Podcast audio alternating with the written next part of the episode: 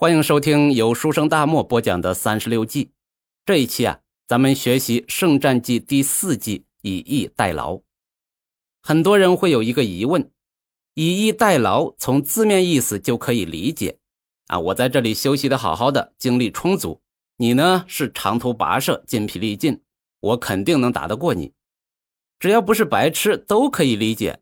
那怎么就能够成为三十六计之一呢？那么以逸待劳真的是字面意思吗？咱们先看原文：困敌之势不以战，损刚易柔。那简单的翻译一下，意思就是困住敌人的势头啊，我不和你打，主要是消耗你的精神气，而慢慢培养我们自己的精神气，寻找时机再出击。怎么样？没有表面意思那么简单吧？并不是说自己精力充沛，敌人人困马乏这种以逸待劳，而是指当敌人气焰高涨时，要避开敌人的锋芒，首先应该主动采取守势，进行积极防御的同时养精蓄锐，有效的控制战场，调动敌人在预设的战场上四处奔命。等敌人疲劳混乱，锐气减退，敌我力量和精气神发生变化时，迅速的转守为攻。乘胜出击取胜。这一计的关键点不是消极的等待，而是要主动的调动敌人，想办法让敌人变得疲劳，而自己呢，在养精蓄锐，才能取得最后的胜利。而难点就在于运筹帷幄，让敌人根本就停不下来。公元二二零年，关羽兵败，被东吴杀了。刘备为了给关羽报仇，亲率几十万大军讨伐东吴。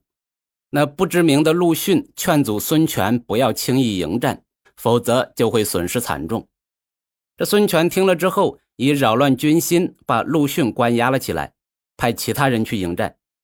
没想到呢，被陆逊说中了。这一战，刘备取得了胜利，东吴损失了六七万的精锐军队。刘备没有放弃，趁着士气正盛的时候，继续攻打夷陵。东吴自从周瑜和吕蒙死了以后啊，就没什么大将了。孙权呢，只好把陆逊给放了出来，让军中将领听从他的安排。后来刘备多次率军攻打东吴啊，东吴将领都急着准备迎战，可是陆逊却下令，任何人不准迎战，只要牢牢守住就行了。如果实在守不住了，那就赶紧撤退，赶紧跑。反正就是不能主动出击。刘备想了很多办法，无论怎么挑衅吴军，陆逊就是不和他打。啊，他知道刘备大军士气正盛，此时不适合和他正面对战，他就是想等到刘备大军士气衰落了以后再出击。就这样，两军一直僵持着。啊，一转眼过了半年，然后呢，又赶到了夏天，正是炎热的时候。刘备大军这么久了还没有取得大胜利，开始变得松懈了起来。陆逊觉得呢是时候反击刘备了，就命令诸将发起进攻。他们放火连续烧了刘备的几十座营寨，造成的损失很大。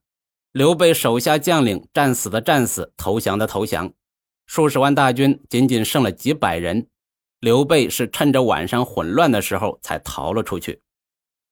陆逊正是用以逸待劳的计策，赢得了三国历史上和赤壁之战、官渡之战齐名的夷陵之战。